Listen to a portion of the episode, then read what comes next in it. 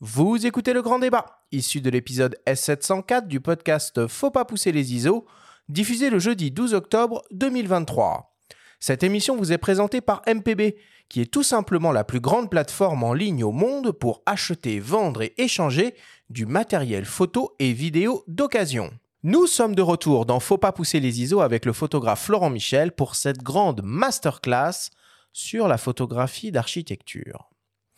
Alors pour commencer, on va essayer de comprendre finalement pourquoi la photographie d'architecture est un genre à part entière et a un lien finalement extrêmement étroit avec l'histoire même de la photographie. Nous avons contacté le photographe Patrick Tourneboeuf, dont le travail Florent, semble-t-il, t'a beaucoup inspiré à tes débuts. Il nous explique. La photographie d'architecture a débuté avec la mission héliographique en 1850 quelques, 55 ou 55, je ne sais plus. Euh, par le biais d'ailleurs d'un archéologue, euh, Prosper Mérimée, qui a demandé à cinq photographes, euh, jeunes photographes de l'époque, de remplacer les architectes en allant en créant la mission héliographique afin de documenter les façades des bâtiments officiels en France. et ça a été le début qui aujourd'hui d'ailleurs sont des véritables œuvres d'art, hein, les photos qui ont été réalisées à cette époque. Euh, et c'est toute la dimension d'ailleurs de la photographie d'architecture, c'est d'être à, la lisière entre le document et l'art. L'art, parce qu'en fait, on a quand même une écriture singulière qui émane du photographe de par sa distance. Il y a aussi effectivement euh, l'architecte ou les architectes qui sont eux-mêmes qui défendent euh, leur création. Mais le regard du photographe y amène une certaine singularité, une écriture propre. Et ce qui fait que dans l'histoire de la photographie, pour répondre à la question, euh, les premières commandes euh, émanent de la photographie dite d'architecture, en tout cas d'une représentation euh, des façades des églises ou des bâtiments officiels, avec évidemment euh, des conditions à l'époque euh, assez dantesques hein, par rapport à ce que l'on a nous aujourd'hui, qui sont d'une facilité beaucoup plus aisée. Alors qu'à l'époque, il fallait effectivement avoir du matériel sur place, se balader avec une, je dirais, une, euh, une petite euh, carriole dans laquelle on développait euh, les films déjà à l'époque. Alors qu'aujourd'hui, la seule chose, effectivement, qui persiste, et je pense que c'est un peu la signature de la photographie d'architecture, c'est le trépied. C'est-à-dire qu'en fait, si on veut bien travailler en photographie d'architecture, évidemment, il y a les optiques, à décentrement, si possible, ou à la chambre. Mais l'idéal, c'est d'avoir un trépied pour être bien posé, dont l'éloge à la lenteur. L'éloge à la lenteur. Si on remonte euh, même encore un petit peu plus euh, euh, l'histoire avant cette mission, les toutes premières photographies étaient des photographies d'architecture, parce que notre ami Niepce, la première photo qu'il a faite, c'est une photo de sa maison, non? Tout à fait. Bah, j'y pensais justement, on, on peut... On peut remonter effectivement à la toute première photo, le point de vue du gras, euh, qui, euh, qui, qui, était une photographie d'architecture. Après, il faut aussi euh, compenser, c'est pas juste qu'au 19e, ils étaient tous complètement frappadingues d'architecture. C'est aussi que c'est à peu près les seules choses qui bougent pas pendant 8 à 12 oui, heures. Exactement. Pour... Trouver un suivi mobile à cette époque, à part essaye de faire, morte, essaye de faire une photo de ton chat sans qu'il bouge pendant 12 heures. Mais non il y a, y a Daguerre aussi euh, très vite euh, qui, avait fait des photos depuis euh, depuis sa chambre. euh, Enfin, ça, ça, ça devait être un point de vue en hauteur, donc je, je pense que c'était une chambre de bonne, mais mais euh, qui, qui donne qui donne sur un carrefour. Et évidemment, avec les temps de pause euh, énormes qu'il y avait à l'époque, il y a plus rien de net. Il y a absolument plus rien de net. Donc on a l'impression que Paris est totalement vide. Enfin, c'est le confinement avant l'heure. Et euh, donc ça aussi, c'est pas, ça fait partie des, des premières photos. Mais la vraie, effectivement, euh, première démarche de photographie d'architecture, c'est la mission héliographique. Je suis, je suis content que, que Patrick en, en ait parlé. Moi, c'est c'est un moment de la photographie qui m'intéresse énormément. Mmh. C'est en 1851. Ils ont vraiment euh, Mmh. ils étaient cinq, six photographes. Il y en a quelques-uns que, que, j'aime particulièrement. Il y a Gustave Legray, Édouard Baldus, euh, qu'on fait des œuvres euh, vraiment euh, superbes, d'une élégance, d'une douceur euh, vraiment ahurissante. Baldus qui faisait beaucoup de ponts, notamment. Enfin, alors après, le, le défaut entre guillemets de la mission héliogra- héliographique, c'est qu'elle était, je trouve, un peu éclaté, un peu. euh, ils n'avaient pas encore suffisamment, je pense, euh, théorisé ou réfléchi à comment euh, comment diviser les, les thématiques. Ils étaient un peu tous partis dans un peu partout en France à faire chacun un peu un peu tous les sujets. Euh, Il y en a qui faisaient et des églises et des ponts, l'autre qui faisait que des ponts, l'autre qui faisait que des. Donc, enfin bon, bref. Je trouve que ça se. Ils auraient pu diviser un petit peu plus euh, clairement les, les missions, justement. Mais, euh, mais c'est un des plus grands moments, euh, un des, des moments pionniers et un des plus grands moments de la, de la photographie. euh, de la photographie. Et ce, sont eux qui t'ont inspiré principalement ou tu as eu d'autres euh, influences dans, dans, dans ton boulot? Ils m'ont pas vraiment inspiré dans l'esthétique. Je me suis, moi, ma, ma culture de la, de la photographie, elle est beaucoup plus inspirée de, de, photographes contemporains. Euh, quand j'étais à l'école, c'était beaucoup euh, Patrick Tournebeuf notamment, euh, qui est dans la même école, enfin la même génération que, que des Stéphane Couturier. Et ils sont beaucoup dans le, dans le frontal, dans la plat, dans la, avec une, attention toute particulière aux couleurs. Et puis ensuite, mes, mes influences ont été, enfin mes influences étaient entre ça et on va dire le- le- l'école de Düsseldorf qui est dans, qui est dans la neutralité. Et alors du coup, euh, si on essaye un peu de, de- de théoriser les choses, euh, c'est quoi le lien finalement qu'il y a entre le photographe d'architecture et l'architecte? Est-ce que euh, l'un sublime le travail de l'autre ou est-ce que l'un est au service de l'autre? C'est. L'architecte est au service du photographe, évidemment. Il y a différents niveaux de, de, travail, enfin, ou de, de perception du métier de, ce type de photographie.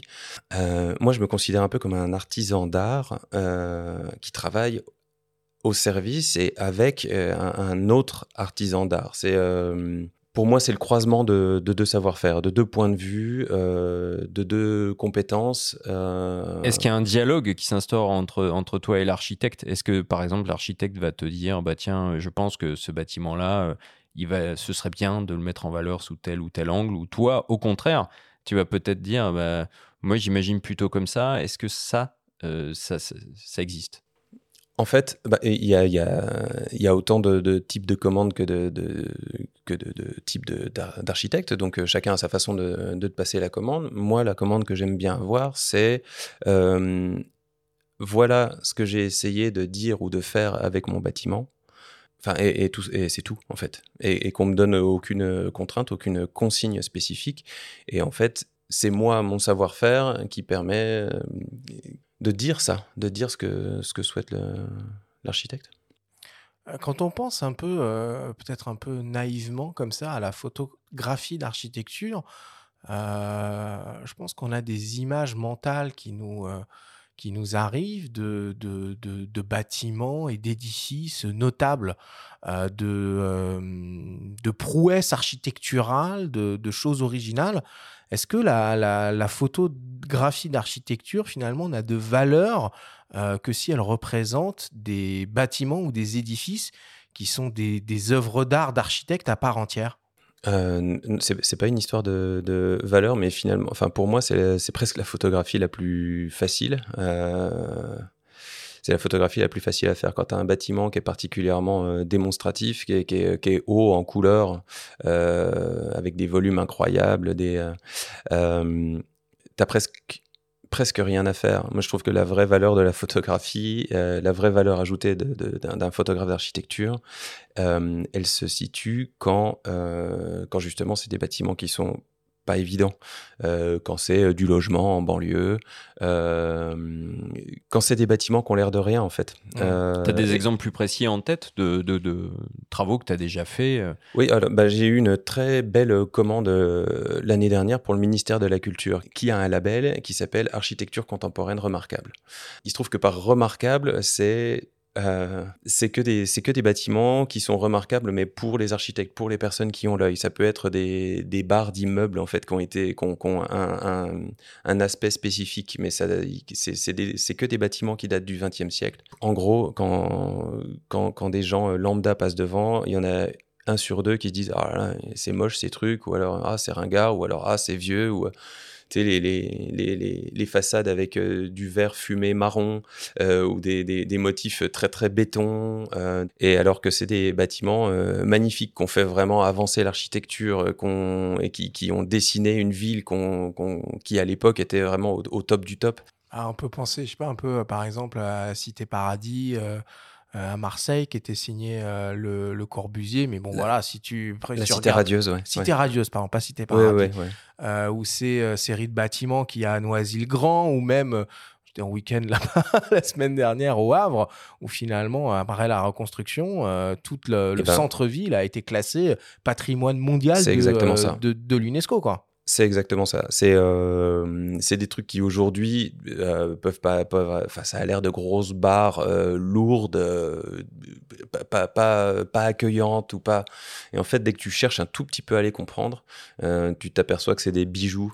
C'est là que c'est chouette de prendre le temps. Le, cette commande du ministère de l'Agriculture, moi, elle m'a permis vraiment de prendre le temps pendant l'équivalent d'à peu près un mois de passer, de passer mes journées entières à regarder des bâtiments comme ça que si tu veux, c'est il y a un architecte sur deux qui a dessiné ça qui est mort maintenant, donc c'est pas eux qui vont me passer la commande. Donc euh, ça, c'était vraiment. Euh, Mais comment tu l'esthétises en, photographie? Est-ce que ça veut dire que y a... rien que prendre le temps de les regarder, attendre aussi qu'il y ait la bonne lumière, c'est aussi beaucoup un jeu de, patience. La photographie d'architecture, tu es, avec ton trépied et tu regardes le soleil euh, passer. Rien qu'essayer d'isoler le bâtiment, prendre le temps de le regarder, attendre qu'il y ait la bonne lumière, euh, après, le bâtiment fait le reste, en fait. Il, parle de, lui-même. À partir du moment où tu as où tu as donné au spectateur la possibilité, le, cadre idéal pour regarder précisément un bâtiment, il prend le temps de le regarder. Alors, euh, on l'a bien compris, la photographie d'architecture euh, est une spécialité, un genre à part entière qui tire ses origines à la naissance même de la photographie. Pourtant, euh, ce genre photographique est tout de même nettement moins prisé que d'autres. Et les photographes d'architecture sont ultra spécialisés. Pour une approche de commande, euh, la photographie d'architecture, et on va en parler, est une toute petite niche. Nous nous sommes entretenus avec Adrien Raoul de l'agence AR Studio, architecte et l'un de tes clients réguliers, Florent, il nous parle de son lien avec la photographie et pourquoi c'est important pour lui de travailler avec des photographes professionnels. On l'écoute. Euh, nous, notre métier, donc, c'est de créer des bâtiments.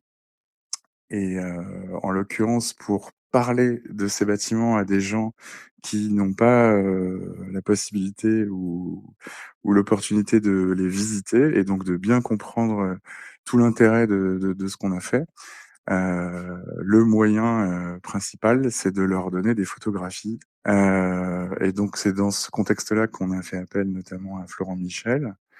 et du coup, son travail, c'est finalement de réinterpréter notre travail, qui est un travail en trois dimensions, qui est un travail avec des clients, des contraintes, tout un tas de choses, euh, de d'en donner une interprétation photographique qui euh, va donner un témoignage euh, parmi d'autres sur, euh, sur notre travail à nous. Bah, en tout cas, moi, ce que j'adore dans une photo d'un bâtiment que j'ai fabriqué, c'est de découvrir quelque chose.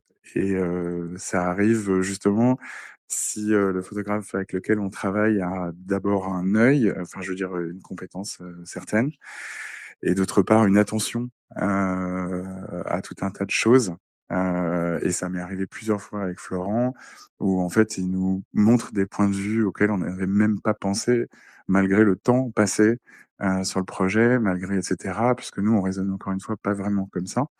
Et donc là, euh, il nous montre un, détail, une façon de voir le bâtiment qu'on n'avait même pas anticipé. C'est intéressant la, manière dont il parle de ça, mais moi je me pose quand même une question vis-à-vis de ces architectes et de ces, euh, de ces cabinets qui sont des gens qui ont l'habitude euh, de travailler avec euh, la 3D et notamment la 3D photoréaliste. On pourrait presque se dire finalement pourquoi ils font appel à des, à des photographes professionnels alors qu'ils ont tous les outils entre guillemets pour pouvoir regarder leur création avant même d'un certain point de vue qu'elle ne, ne voit le jour dans tous les angles depuis tous les points de vue avec toutes les lumières C'est euh, une bonne question.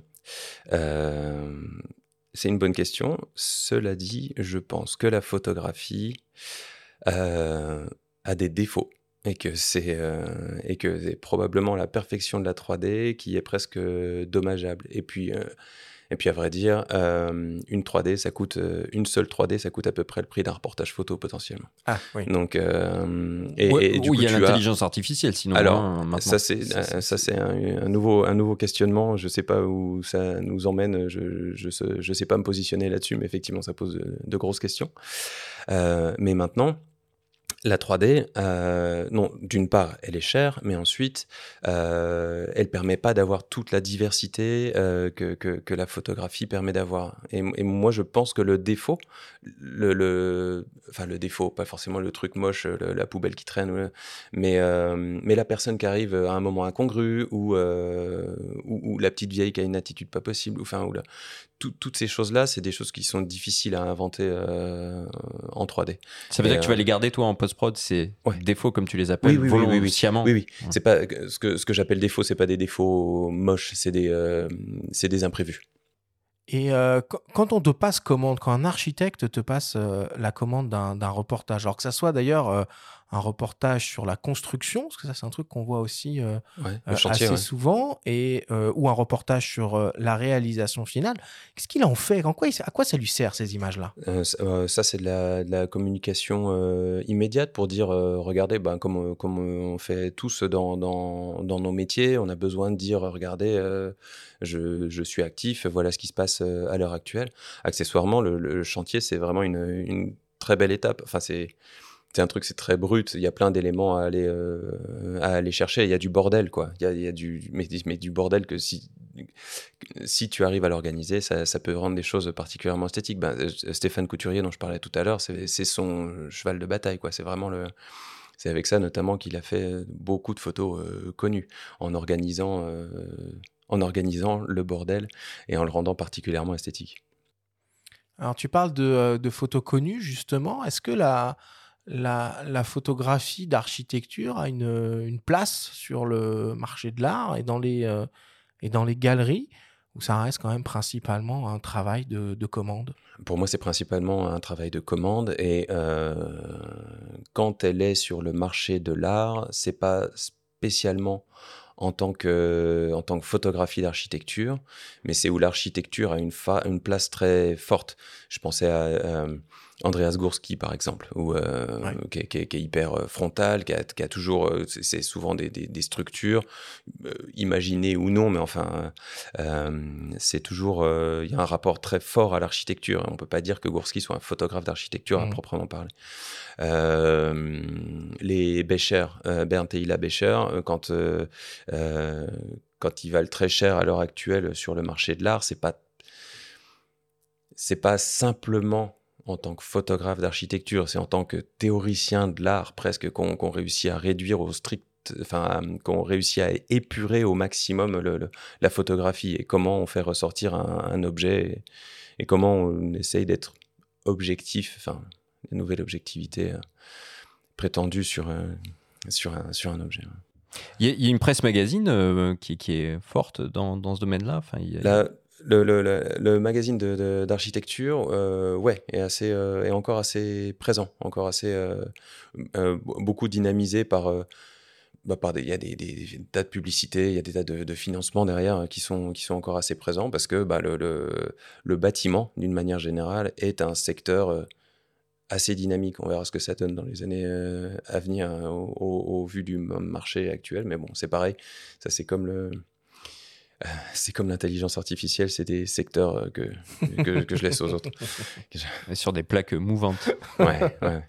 Bon, on va rentrer maintenant euh, dans, le, dans le vif du sujet et aller sur le terrain euh, avec toi, euh, Florent, puisque la photographie d'architecture, hein, c'est évidemment une, une photographie de terrain et on va commencer bah, par parler un peu euh, euh, matos et faire la petite liste idéale du matériel que tout bon euh, photographe euh, d'architecture euh, doit avoir sur soi. Pour commencer, toi, tu travailles avec quel genre d'appareil photo? Un réflexe, Et c'est quel, modèle de réflexe que tu utilises? C'est un 5D Mark IV. 5D Euh, Mark je suis- IV. Ok. Je suis sur le point de passer pas, à. T'es pas passé à l'hybride? Je suis sur le point. Il y a un gap euh, financier, à... une, une petite étape à, à passer. Mais euh, non, j'ai vraiment envie de prendre le temps de, de me poser, de regarder, euh, de regarder. En fait, euh, entre, j'hésite beaucoup entre le R5 et le R6, qui ont tous les deux des, des, des compétences. Euh, très différentes et en fait il me faut la moitié de l'un et la moitié de l'autre et, et donc donc c'est un petit peu euh, c'est un peu compliqué à ce niveau-là Ouais, ça tombe bien, le 5D Mark IV en définition, il est entre les deux. bah c'est ça T'es à 30 millions. euh, c'est exactement si ça tu vas sur le R6, tu descends, le R5, tu montes. Donc, Exactement. euh, faut faire un choix. Quoi. Exactement. Et puis pour le, les, les, les rares fois où je, j'en ai besoin pour, euh, pour la vidéo, c'est vrai que c'est pareil, les deux boîtiers sont, euh, sont, sont assez différents. Euh, donc voilà, j'ai du, mal, euh, j'ai du mal à trancher. C'est important l'ultra haute définition en photo d'architecture? Moi, je suis pas un grand fan. euh, Je, je, suis- je suis pas trop dans la course des, millions de pixels. Euh, c'est presque plus une contrainte de, mon point de vue. Euh, euh, juste pour parce que c'est parce que c'est des fichiers lourds, parce que c'est du stockage, parce que c'est pour pour pour tout pour toute la suite. Et j'aime bien me dire que les, enfin, avoir des photosites plus volumineux. Le principe justement du R6 hein, qui a qui a moins de moins de pixels, donc des photosites plus grands, moins de défauts, moins de voilà, et avoir des optiques euh, assez piquées. Et, euh, et voilà, j'aime plus ce genre de, de compromis-là plutôt que de pousser à tout prix euh, les pixels. Justement, tu parles d'optique, tu as dit que tu avais 4 focales avec toi. Tu as parlé en début d'émission des 17 et 24 à basculer décentrement. Ouais. C'est- C'est quoi que tu as dans ton sac? Alors, euh, ces deux-là, le 17 TSE, le 24 TSE, TSE Tilt Shift. Et ensuite, j'ai deux zooms, un 24-70, euh, ouverture de 8, et un 70-200, ouverture de 8. Euh, pour, euh, la polyvalence. Ça, c'est plus quand je suis... quand je décroche de, de mon trépied et que je vais faire le tour un, peu plus, un peu plus librement. Comme je disais tout à l'heure, que j'ai- j'aime bien m'éloigner du bâtiment euh, pour pouvoir, euh, pour pouvoir le, mettre dans son contexte. Mais dès que tu t'éloignes, tu sais pas exactement de quel objectif tu vas avoir besoin. Donc tu as intérêt à avoir un truc euh, souple. J'essaye aussi très souvent de prendre de la hauteur, de monter chez, chez la petite mamie en face, de monter sur le, dans les bureaux euh, de un tel de, de l'autre côté de la rue et d'aller le plus loin possible jusqu'à ce qu'on ne voit presque plus le, le bâtiment. Mais du coup, pour ça, il faut que tu sois souple. Il faut que tu puisses aller du 24 euh, ou même du 17 si tu es vraiment sur la façade juste en face, euh, euh, au, au 200 euh, si tu es sur une tour qui est à 100 mètres de là.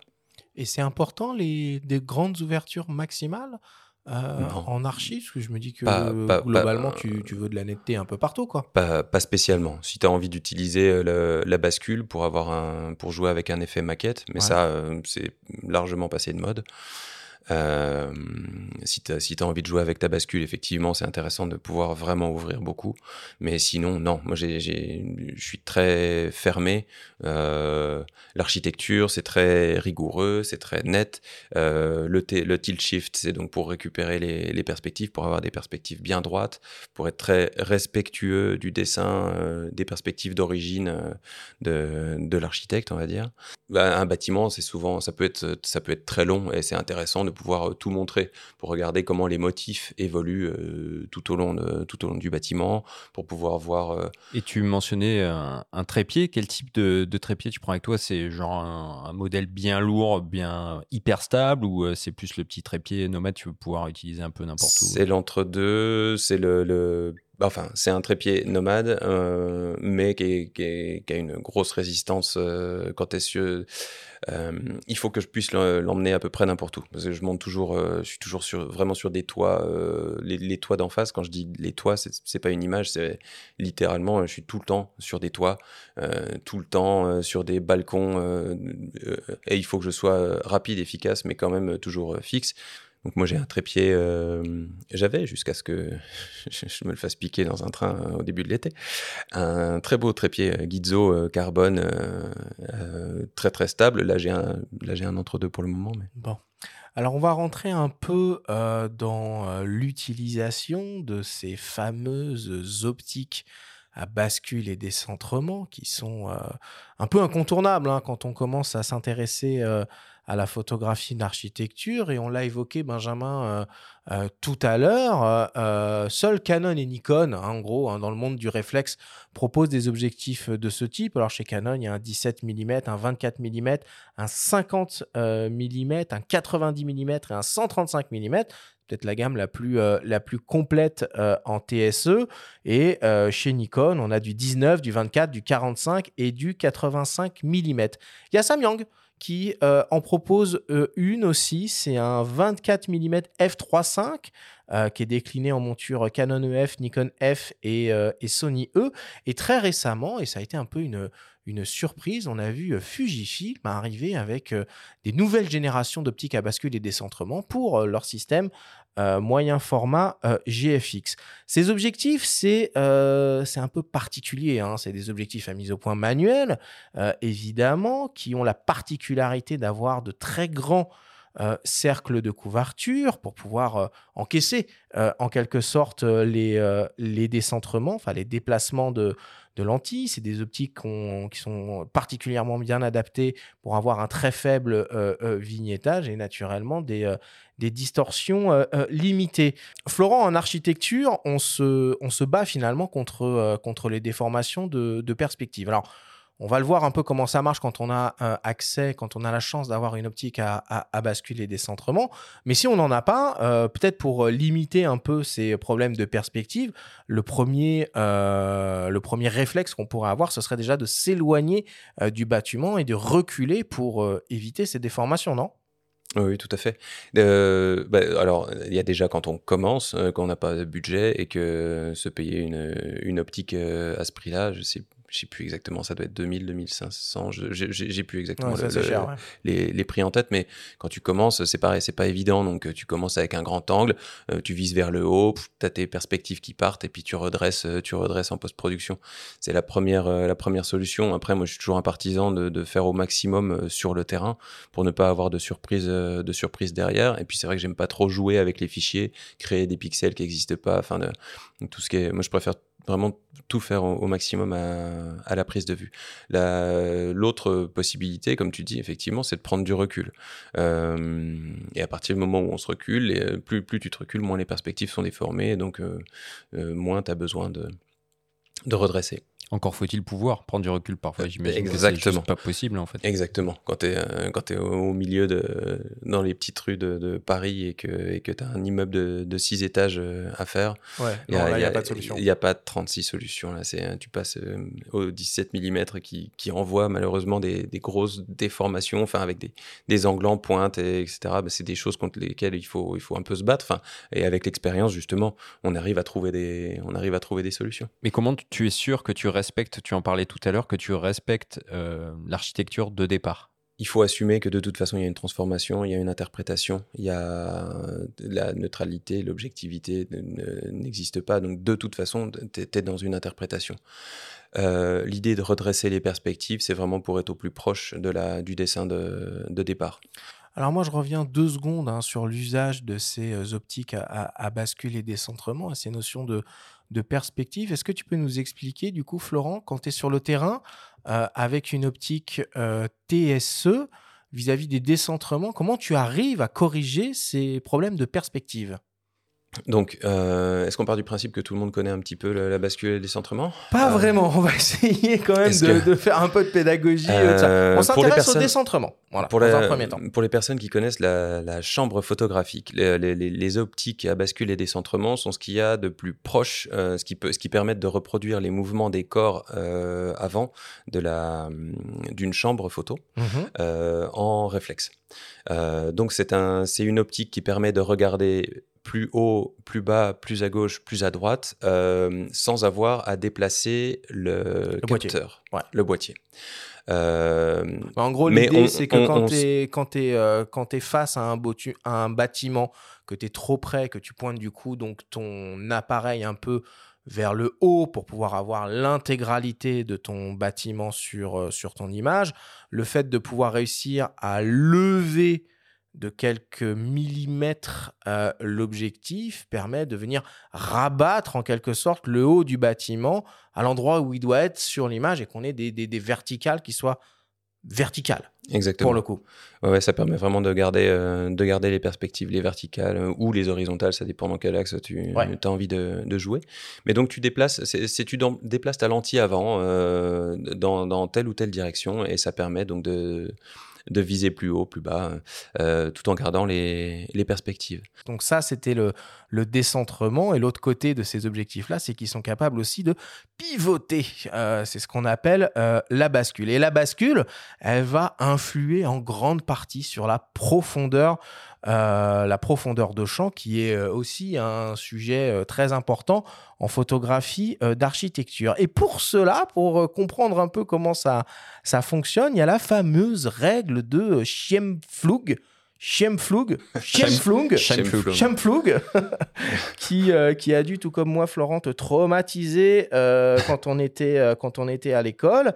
Eh bien, quoi de mieux que de demander à notre ancien professeur d'optique, Pascal Martin, qui officie toujours à Louis Lumière, de nous expliquer à nouveau cette fameuse règle de Schemflug. En ce qui concerne Schemflug, alors que les, que les, les, les, les étudiants et les élèves, euh, bon, euh, moi qui ai un petit peu d'expérience dans l'enseignement, ont appelé pendant très longtemps euh, chien fou tellement ils avaient du mal à écrire son nom et à prononcer son nom. D'abord, qui était-il? C'était un capitaine euh, donc un militaire, et qui faisait de la cartographie. Euh, au 19e siècle, il est né en 1865 et il est mort en 1911. Et en fait, euh, finalement, Schemflug, c'est, c'est une loi qui permet de photographier un plan incliné et euh, on va incliner l'objectif et on va incliner euh, le corps arrière euh, de telle sorte que les trois plans d'inclinaison se recoupent en une seule droite. Imaginons que vous ayez un livre devant vous, vous ouvrez le livre, mais vous faites en sorte que trois pages, par exemple, de ce livre restent dans l'espace. Le livre comme un peu un éventail, tu vois. Donc, sauf que, que ce soit un éventail, ce sont les plans qui correspondent à trois pages d'un livre. Le premier caractérise l'objet, le deuxième caractérise l'objectif et le troisième caractérise le plan donc euh, du film ou le plan du capteur. Si effectivement ces trois plans, comme c'est le cas pour un livre d'ailleurs, vont se couper suivant une arête, là ça serait l'arête du livre, eh bien dans ce cas-là, on a une netteté qui est intégrale sur toute l'image. Donc en fait, c'est une façon d'optimiser la mise au point sur un sujet qui est incliné normalement, quand on fait la mise au point, euh, compte tenu que le sujet est incliné par rapport au plan du, capteur ou au plan du film, eh bien, on est obligé de diaphragmer. Or, la règle de Schemflou autorise de le faire sans diaphragmer, ce qui veut dire qu'en plus, si on diaphragme, eh bien, on va avoir quasiment une profondeur de champ infinie. 15 ans après, hein, c'est quand même toujours aussi euh, abstrait et, euh, ça rappelle des souvenirs, mais... et compliqué. Alors, je vais reformuler la question du coup. Florent, toi, comment tu gères la profondeur de champ sur tes images J'allais te dire que j'étais bien content que ce soit Pascal qui soit occupé de faire l'explication. Déjà que je galère pour vous expliquer le décentrement, mais voilà, la bascule. Euh, écoute, moi, ce n'est pas un outil que, que j'utilise euh, vraiment. C'est euh, c'est aussi ça, ça, amène d'autres types de, de déformations, euh, d'autres types de déformations, et euh, je préfère, je préfère ne pas l'utiliser. Je j'ai pu l'utiliser quand, euh, sur certaines vidéos, notamment pour le fameux effet maquette, euh, où là, on l'utilise au maximum, en ouvrant au maximum et en, en basculant euh, à fond euh, pour avoir vraiment un flou euh, très particulier qui reproduit le flou que l'on a quand on regarde un objet de très près, avec une très faible profondeur de champ. Oui, tu disais qu'il était passé de mode, par contre, il est hyper euh, fun à utiliser et assez créatif. J'ai un grand public qui veut s'amuser. Alors, et il y a même parfois des modes hein, créatifs très, très chouette. appareils. Ouais, c'est plutôt C'est très très chouette à utiliser. C'est juste que c'est plus à l'ordre du jour, on va dire, mais, mais à, à faire, c'est. Enfin toute personne qui a un objectif comme ça euh, dans les mains pour la première fois euh, se doit d'essayer la bascule à fond les ballons. C'est vraiment très cool. Il y a même le photographe euh, animalier euh, Kyriakos Kaziras qui ah. a fait des séries détournées avec des, photos à la bascule de ah, guépards au grand angle dans, la, dans la savane. Je vous invite à, aller, aller voir ça. C'est superbe. Voilà, dans d'autres contextes, Euh, moi, pour ce qui est du, bâtiment, de l'architecture, j'essaye de ne pas rajouter des effets, j'essaye de rester au plus proche, euh, parce que je pense que ça en dit suffisamment, enfin que le bâtiment peut en dire suffisamment. Maintenant, c'est pas du tout quelque chose que, quand je dis que c'est passé une mode, c'est dans certains usages. Dans, mais je trouve ça super intéressant, effectivement, de l'utiliser euh, pour de la photographie à l'imanière. Je vais regarder ça avec plaisir. Bon, alors maintenant qu'on est bien équipé, qu'on a à peu près compris le maniement d'une optique, euh, à décentrement, du coup on va les appeler comme ça. Euh, maintenant, on va commencer bah, à se confronter euh, au sujet, au bâtiment, à l'édifice.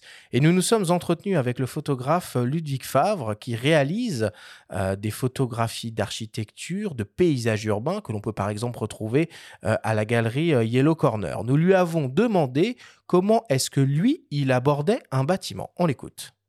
En fait, moi j'essaie de, de l'aborder sous différents angles. En fait, euh, j'essaie de m'imprégner déjà de la, du lieu, euh, du bâtiment, et ensuite euh, je vais l'attaquer sous plusieurs angles.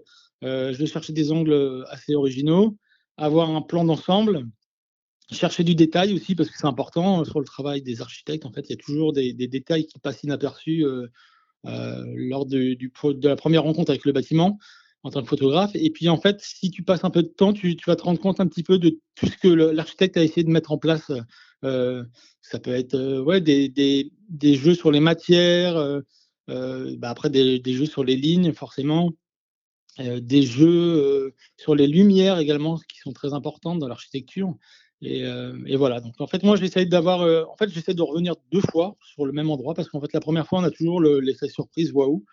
Et, donc, en fait, euh, moi, j'ai tendance à être un peu euh, excité par ce que je vois et donc, en fait, à photographier, à photographier.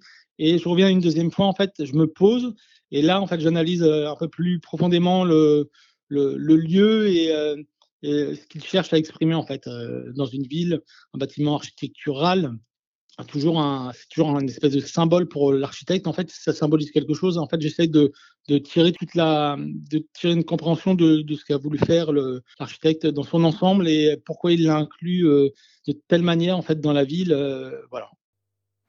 Alors, euh, toi aussi, Florent, quand tu abordes pour la première fois un, bâtiment, tout ne se fait pas en un seul coup, en une seule visite. Tu reviens à plusieurs reprises. Comment ça se passe pour toi? J'essaie de faire une journée par bâtiment, mais je, je, rejoins vraiment ce, que, ce que dit Ludwig, c'est que euh, c'est que c'est avec le temps qu'on arrive vraiment à comprendre. Il n'y a, a, pas de secret. Quand tu es pressé, euh, impatient, euh, ce que je peux très souvent être, j'ai enfin, appris à ne plus l'être pour, pour l'architecture parce qu'il n'y a, a, pas de secret. Il y a vraiment que le temps qui te permet d'intégrer complètement ce que l'architecte a, a, voulu dire. Mmh ce que, le, mais je suis pas mal en, en, comme, comme Ludwig en deux phases avec le matin où je suis un peu plus à partir dans, plusieurs directions, à sauter à l'évidence, à regarder, bam, cette excroissance incroyable, ce, ces, cette couleur dingue, ce, tel ou tel motif assez évident. et puis quand je reviens par, le, plus tard l'après-midi ou en, soirée, je regarde beaucoup plus les détails, je regarde, enfin, et les détails et dans son ensemble, je, regarde les choses avec beaucoup plus de, calme et de distance. Mais est-ce qu'il y a des saisons et donc du coup des lumières qui s'y prêtent plus, ou en tout cas que toi tu vas préférer pour la pratique, ou c'est vraiment euh, finalement n'importe quelle saison, tu peux pratiquer de la photo euh, d'architecture? Toutes les lumières de toutes les saisons sont intéressantes. Euh, il y a des moments qui sont plus ou moins courts ou plus ou moins longs, des moments intéressants ou problématiques qui sont plus ou moins longs ou courts euh, en fonction de, de, la saison. En été, tu as un gros gap euh, de, de, de 4-5 heures en plein milieu de journée où franchement, quand, quand, tu regardes les, les photos, tu as l'impression que tu, tu, crèves de chaud, c'est, tout est ultra contraste, il y a des ombres portées de partout, c'est, c'est, plombé. Quoi. Donc, donc cette période est très, ce moment est très long dans la journée en été, en hiver euh, beaucoup plus réduit et de fait la, la, lumière est beaucoup moins euh, zénitale, beaucoup moins plombante. De toute façon, mes lumières euh, préférées sont les couchers de soleil qui sont. Il y a des nuances différentes en été, en été ou, en, ou en hiver, mais enfin pas le coucher de soleil, pardon. Les, les 20 à 30 minutes qui suivent l'heure exacte de- du coucher de soleil. Non, parce qu'on peut peut-être penser naïvement que parfois la lumière zénitale peut être un atout, surtout dans un environnement urbain où tu vas avoir un bâtiment qui va être entouré de plein d'autres de même taille et donc recevoir forcément moins de lumière à, à d'autres moments. Et donc, ça va être le seul moment où il va peut-être éclairer quand euh, le soleil est, au zénith. Ouais, tout à fait. Euh, sauf que euh, tu n'as pas forcément intérêt, enfin, moi en tout cas, je n'aime pas forcément avoir de la lumière directe sur ma façade. Euh, J'aime presque plutôt euh, être tout le temps à, contre-jour. Ça met plus en avant euh, certains, certains volumes, ça, met les, ça, ça, ça fait des lumières rasantes sur les arêtes et ça te fait des ciels moins bleu, azur, euh, moins euh, quand tu es, à contre-jour, ça te fait tout de suite des, ciels beaucoup plus euh, délavés, que j'ai même tendance à accentuer justement au, développement, parce que j'aime- pas trop les saturations de, de couleurs, je suis plus sur des images assez calmes, où justement, toujours pour en revenir, à laisser le bâtiment parler de lui-même. Parce que si le point de vue est bon, si la lumière est bonne, a priori, le bâtiment parle tout seul. Mais j'imagine qu'il y a aussi tout un travail de, repérage et de préparation en amont de, ta venue. Est-ce que tu essayes d'anticiper la lumière, comment elle va être, comment elle va réagir sur le bâtiment par rapport à ce qu'il y a autour? Avec quoi tu fais ça? Je sais pas, il y a Ouais. des applications euh, boussole, mais- Google Earth. euh, J'imagine aussi que la météo, c'est un vrai sujet. Mes deux, exactement, ouais. ouais, ouais. Bah, mes, mes, mes deux euh, amis principaux, euh, c'est Google Earth et, euh, et des applications météo. Euh, J'en ai pas une en particulier parce qu'en fait il faut toutes les recouper parce que vous avez déjà eu affaire à ça. On vous promet un, un week-end de super beau puis il flotte, euh, mais faut pas aller au Havre aussi en week-end. c'est Pas... Ah, il faisait très C'est pas- Il faisait très très bon, on s'est baigné même. Il fait très souvent beau, contrairement à ce qu'on peut Non. C'était juste pour reprendre l'exemple de tout à l'heure. Non, non, mais euh, on peut avoir souvent des déconvenus avec la météo. Donc, bref, je recoupe euh, plein de- plein d'applications. Euh, et pour ce qui est de, de, de la, de la course du soleil, je, je la mets toujours en perspective avec, euh, avec une carte, euh, avec euh, Google Earth simplement, euh, où je regarde comment est axé le bâtiment et du coup, quelle façade va être intéressante à quelle heure. Euh, et je fais également euh, un repérage en 3D sur Google dans les villes qui sont euh, scannées en 3D euh, pour pouvoir justement, euh, toujours pour en revenir à la même chose, regarder les points de vue alentour, les tours qui sont, qui sont à, quelques, quelques encablures de là, sur lesquelles je pourrais peut-être remonter. Euh, voilà, c'est comme ça que j'essaie de faire mes repérages. Et justement, tu parles de, tu parles de point de vue. Selon toi, c'est quoi les... Évidemment, ça doit dépendre des types d'édifices que tu, euh, que tu veux photographier et ça doit dépendre naturellement aussi de l'environnement dans lequel cet édifice se trouve. Mais euh, grosso modo, toi, ce que tu essayes, c'est d'avoir le, le plus de recul possible. Est-ce que tu essayes de te mettre à niveau? Est-ce que tu essayes de te mettre au sol? Est-ce que tu essayes de prendre de la hauteur? C'est quoi, selon toi, le, le point de vue idéal pour euh, photographier un édifice? Je parle dans son ensemble, hein, évidemment. J'essaie très souvent d'avoir un point de vue euh, moyen, on va dire, euh, d'un spectateur lambda, d'un passant lambda. Euh, C'est-à-dire que je le mets à une hauteur moyenne, je sais pas, ça doit être à peu près 1m70, une, une Ok. hauteur euh, qui- hauteur d'yeux euh, normaux. Ouais, c'est ça, très moyen, euh, pour que chacun puisse euh, se projeter. Il y a d'autres archis qui prennent, euh, qui ont, qui ont- des trépieds immenses, qui se promènent toujours avec un trépied, et, euh, euh, et pourquoi pas, évidemment. Et ça fait partie de, l'exercice, justement, de, permettre aux spectateurs de ta photographie de, d'avoir une vision euh, globale du bâtiment, mais d'avoir cette notion de taille euh, et d'échelle. Je sais que dans beaucoup de photographies d'architecture, tu l'as un peu évoqué tout à l'heure, euh, euh, on laisse euh, de temps en temps des, euh, des personnages ou des repères visuels connus qui permettent aux spectateurs de se rendre compte de la taille Ouais. du, du bâtiment. C'est important, Ben, ça, un tu penses? passant, un passant, un utilisateur. Alors, ben, il y a, il y a eu une, beaucoup une, une évolution sur, sur l'esthétique globalement de la photographie d'architecture où, années 80, 90, début 2000, on était vraiment focalisé sur l'objet, l'objet architecture, un volume, des couleurs, des textures. Euh, et euh, on s'en foutait plus ou moins qu'il y ait du monde euh, dedans. Euh, ça fait quand même un paquet d'années où euh, la, la mode. J'arrête pas de parler de mode comme si j'étais euh, obsédé par ça, mais c'est, euh, disons que la tendance va plus vers le, hum, des bâtiments habités ou, euh, ou vécus. Euh, moi, je suis vraiment pour euh, mettre du monde dans les bâtiments parce qu'un bâtiment, c'est quoi? C'est un toit au-dessus de gens. Euh, de personnes qui sont censées euh, l'utiliser, que ce soit une école, des logements, des... ce que tu veux. C'est euh, c'est ce qui va générer ces fameux défauts dont tu parlais tout à l'heure, notamment par rapport à une maquette ou une modélisation. C'est ce qui va donner vie un peu au, au bâtiment quelque part. Complètement, des imprévus, des, des- des imprévus. C'est des, des- formes de vie. De temps en temps, si c'est un chat ou un chien qui passe, ça me va aussi parce que c'est un c'est un élément. euh, c'est pareil, ça donne une échelle, puis c'est juste euh, c'est la vraie vie quoi.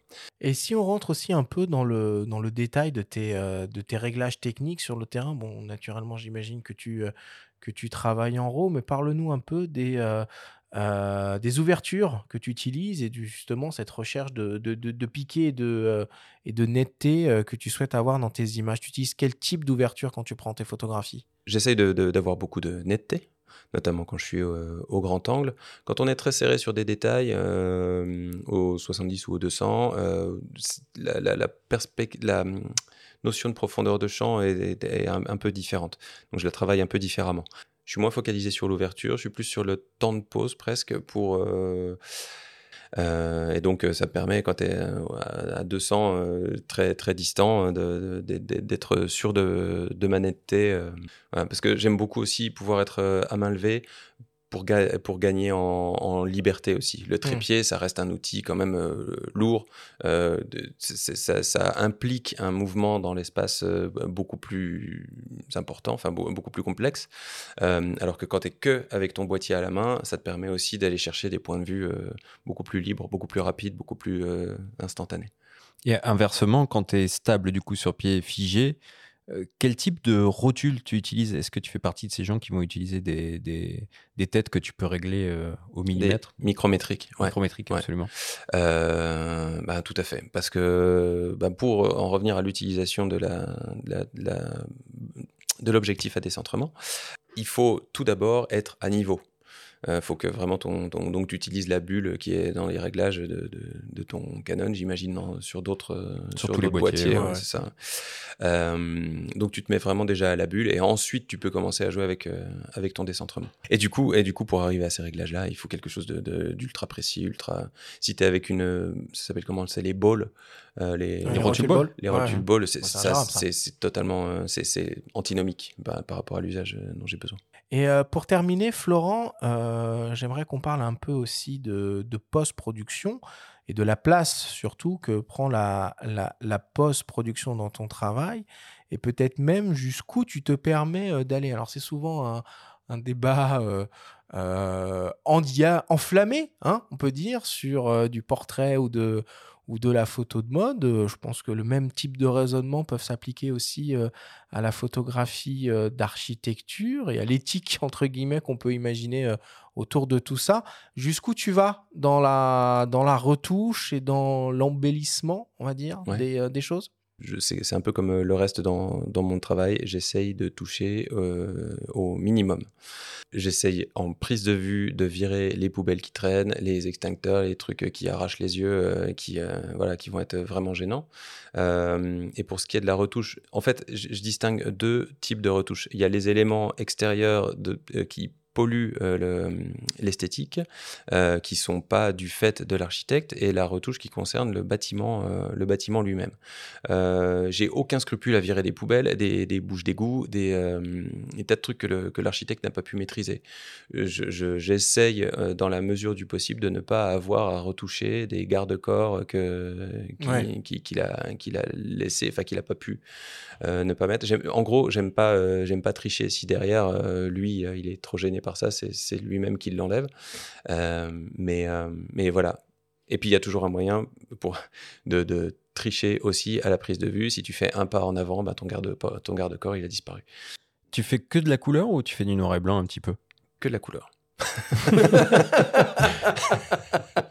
Parce que moi qui suis profane en photo d'architecture, j'aime beaucoup ce que fait Tadeo Ando par exemple. Enfin, j'ai découvert il y a pas longtemps euh, Ouais, ce, ouais. ce photographe et, et ses œuvres. Le- C'est hyper graphique. quoi. Alors Tadao Ando, lui, est- c'est l'architecte, Ouais. mais, euh, de- mais du coup, comme il est très très béton, euh, ça appelle énormément de, de- de- le, le- le noir et blanc. Il y a des, ça, ça n'empêche qu'il y a des photographes en noir et blanc. Il y a Hélène Binet, par exemple, qui travaille énormément le noir et blanc, qui a une attention à la couleur, une douceur, enfin une, une élégance dans sa photographie qui est, qui est, qui est assez, euh, assez géniale. Euh, mais je pense qu'on s'éloigne, enfin, ou qu'on passe à côté de tout un pan du, projet, d'un bâtiment, euh, si, euh, si on reste uniquement en, noir et blanc. Et que, euh, très, très souvent, la couleur est, très importante. très importante. Les, nuances qu'il y a au moment du coucher du soleil, dont je parlais tout à l'heure, elles sont très colorées dans des nuances très, très douces. Ça, par exemple, si tu passes en noir et blanc, bah, enfin, tu passes potentiellement à côté de ces nuances-là. Bon, allez, on va conclure, euh, on va conclure là-dessus. Merci beaucoup, Florent, Merci à euh, vous. de nous avoir fait euh, découvrir ton métier et de nous avoir fait découvrir euh, la photo d'architecture, qui, pour ma part, était un domaine que euh, je connaissais pas énormément.